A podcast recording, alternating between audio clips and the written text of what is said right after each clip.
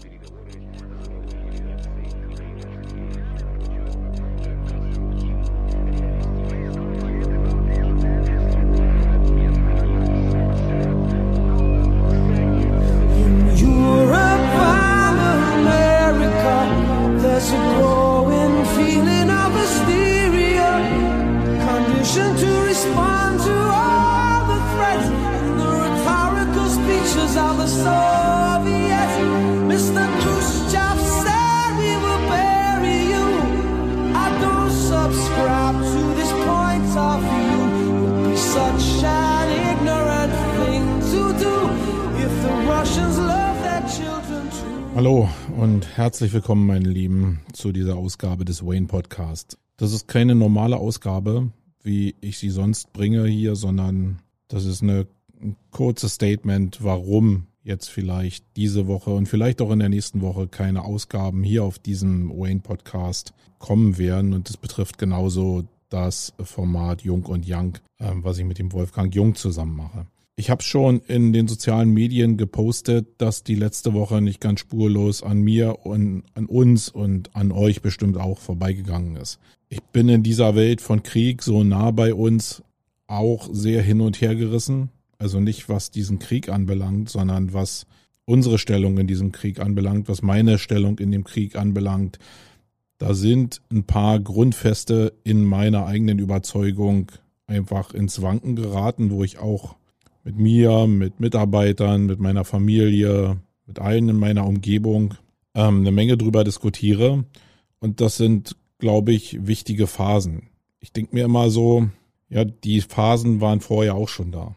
Ähm, der Krieg in der Ukraine unterscheidet sich im Kern in nichts von dem Krieg in Syrien oder in anderen Ländern dieser Welt. Komischerweise ist das uns sehr nah. Und durch diese Nähe stellen sich bei mir zumindest so Fragen wie, wie würde ich dann reagieren, wenn Deutschland angegriffen werden würde? Wie resilient bin ich denn in dem Umgang mit dem Thema Krieg grundsätzlich in unserer Nähe? Wie viel Angst darf ich zulassen durch potenzielle oder nicht potenzielle Drohung eines Putins in, in die Richtung der NATO? Wie schätze ich die Stärke der NATO überhaupt ein in Bezug gerade auf jetzt ein Paket von 100 Milliarden Euro, die dieses Jahr noch als Sondervermögen für die Bundeswehr zur Verfügung gestellt werden und damit ja der Aufrüstung dienen. Das sind viele Fragen, die ich einfach neu überdenken muss, neu überdenken will. Und ich weiß, vielen von euch da draußen geht es genauso. Das ist der einzige Grund, oder das ist genau der Grund, warum in dieser Woche zumindest diese Woche erstmal ein bisschen für Findung geblockt wird. Und jetzt kannst du natürlich sagen, ja, wenn es denn für Findung gedacht ist, warum machst du denn jetzt hier diesen kurzen Podcast? Ja, weil Podcast immer ein Teil ist, um mich selbst zu reflektieren, um einfach ein paar Gedanken in die Welt rauszutragen. Ja, euch auch so wie ich es bei anderen ja auch finde, eine, eine Plattform zu bieten, wo man merkt, hey, ich bin da nicht alleine mit meinen Gedanken, sondern andere Leute machen sich auch Gedanken.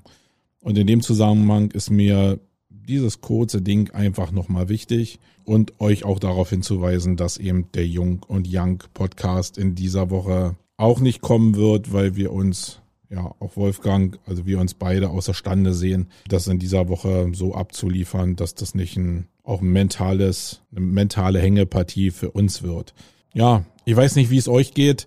Ich glaube, also ich hänge am meisten an dieser Frage, wie sehr wäre ich bereit, meine Familie zu schützen, wenn auch es bei uns eine, eine Ausreisesperre für männliche Personen zwischen 18 und 60 Jahren geben würde was ja zwangsläufig bedeutet, dass du dich, wenn du da nicht hin willst, entweder über die grüne Grenze wegbegeben musst oder dich im Land verstecken musst oder dich dem Militärapparat anschließen musst. Und ich sage jetzt absichtlich Apparat, weil strategische Kriegsführung ja nichts damit zu tun hat, so wie ich die Welt jetzt kenne, dass ich irgendwie mein eigenes Unternehmen führe, selbstständig bin, sondern dann wirst du strategisch eingesetzt an Positionen, die vielleicht auch verloren sind, um andere größere Ziele zu schützen. Das heißt, dieses Thema Opfer ist schon sehr, sehr präsent.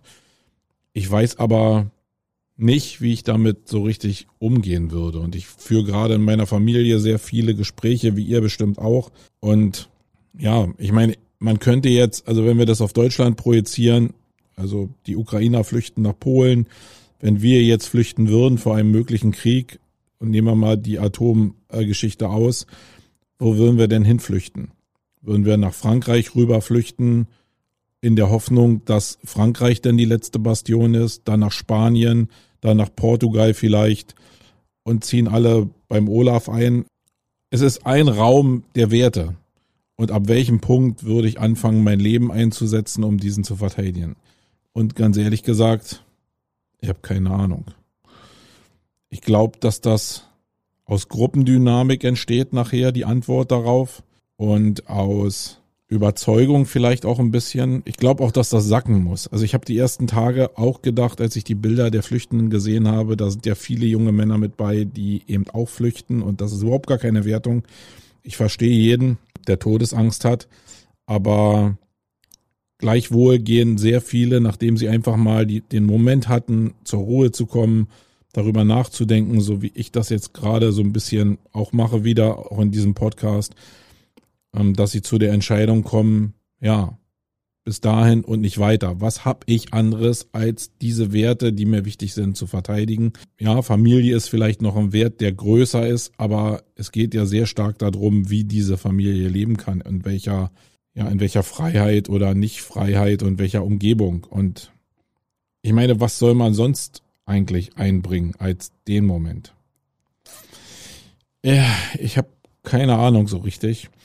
Und ja, dieser Podcast oder diese Ausgabe soll eigentlich nur dazu da sein, ähm, ein bisschen vielleicht für die, die jetzt hier zuhören wollten, einfach euch mitzuteilen, ihr seid nicht alleine da draußen mit euren Gedanken, sondern so ein Typ wie ich, der macht sich genau dieselben Gedanken und ist genauso, und das ist ja die größte Problematik eigentlich dabei, so unschlüssig wie alle anderen da draußen. Und wir wissen ja alle, dass die Unsicherheit und die Ungewissheit das größte Problem in der Psyche von Menschen sind. Ähm, wenn irgendwann mal Sachen beschlossen sind und man auf ein Ziel hinsteuert, dann ist oftmals alles relativ klar und einfach. Aber die schlimmste Zeit ist eigentlich die dazwischen, wo man nicht weiß, wie man reagieren soll. In diesem Sinne, wir werden morgen noch den Livestream machen über die Nachhaltigkeit, weil ich glaube, dass das wichtig ist und weil ich auch glaube, dass das ein Thema ist, was rein psychologisch in diese Linie auch reinpasst. Deswegen werde ich das noch machen. Ich freue mich da auch drauf, weil ein Teil von mir, ein Teil von meinem Herzen sagt auch, dass die Welt sich weiterdrehen muss. Und nicht, weil ich zur Normalität übergehen will, sondern weil ein Teil der Abschreckung und ein Teil der Möglichkeiten, die wir haben, nicht nur Waffen sind, sondern auch wirtschaftliche Stärke. Es bringt ja überhaupt nichts, den Kopf in den Sand zu stecken und jetzt am Ende in eine Depression zu fallen, die dazu führt, dass wir Mitarbeiter entlassen, sondern eigentlich müssten wir auch sowas wie einen Chorgeist entwickeln, um zu sagen, ja, jetzt wirtschaftlich erst recht. Und äh, deswegen muss das ja irgendwann weitergehen.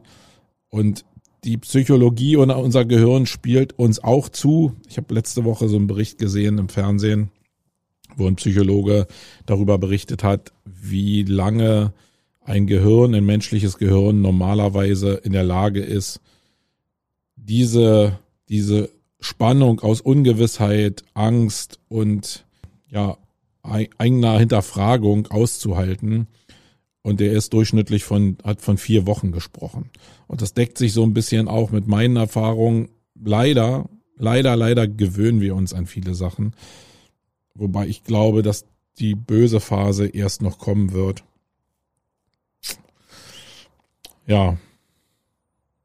Keine Ahnung. Ich weiß es am Ende des Tages auch nicht. Ich glaube, wir sollten uns aber das als Linie setzen, dass wir das, was wir haben, nicht aufgeben. Dafür machen wir das. Wir sollten vielleicht ein paar Werte hinterfragen für uns selbst und wir sollten uns vielleicht darauf vorbereiten, was wir machen können, um hier die Flüchtlinge aufzunehmen, auch in Sachen Integration, auch in Sachen Möglichkeiten. Und dann sind zumindest die Leute, die hier selbstständig sind und die da was machen können, natürlich in einer Position, wo sie wirklich was bewegen können für die Leute, die hier sind. Das hat nichts direkt mit der Ukraine zu tun, aber für die Leute, die flüchten, haben wir eine Riesenmöglichkeit einzugreifen.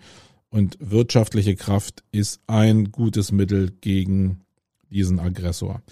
In diesem Sinne, ich hoffe, dass wir uns in der nächsten Woche wieder hören und vielleicht auch erst in der übernächsten Woche. Ich hoffe, dass ihr in den nächsten Wochen auch sowas wie eine Resilienz entwickelt, damit es selbst an euch nicht so rankommt und ihr aus dieser Resilienz Möglichkeiten entwickelt, wie ihr helfen könnt.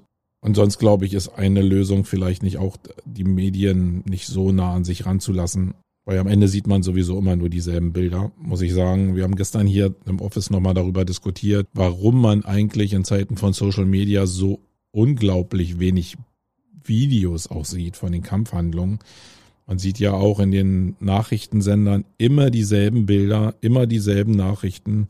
Ja, am Ende ist es vielleicht so, wie, wie alle eigentlich im Herzen immer schon wussten, eigentlich ist Social Media für den Arsch. Ähm, wenn alles um dich rum zerfällt und du dich auf das Wichtigste konzentrieren musst, was du im Leben hast, dann ist es halt völlig unwichtig vielleicht, äh, Videos zu senden. Zumindest in der Form, wie das in normalerweise im normalen, in unserem normalen Umgang mit Social Media passiert.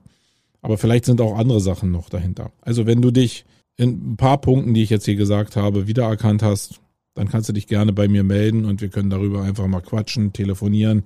Kommunikation ist ein wichtiger Moment, sich auszutauschen mit Gleichgesinnten und das kann ich dir nur anbieten. Scheu dich nicht über soziale Medien und so mit mir in Kontakt zu treten. Sonst wünsche ich dir einfach, ja, eine resiliente nächste Zeit und ein paar Lichtblicke vielleicht. Nutz auch mal die Zeit rauszugehen, die Vögel zwitschern zu hören, die Sonne, die auf die Haut strahlen zu lassen, um dann die Sachen vielleicht für dich in Ruhe bewerten zu können.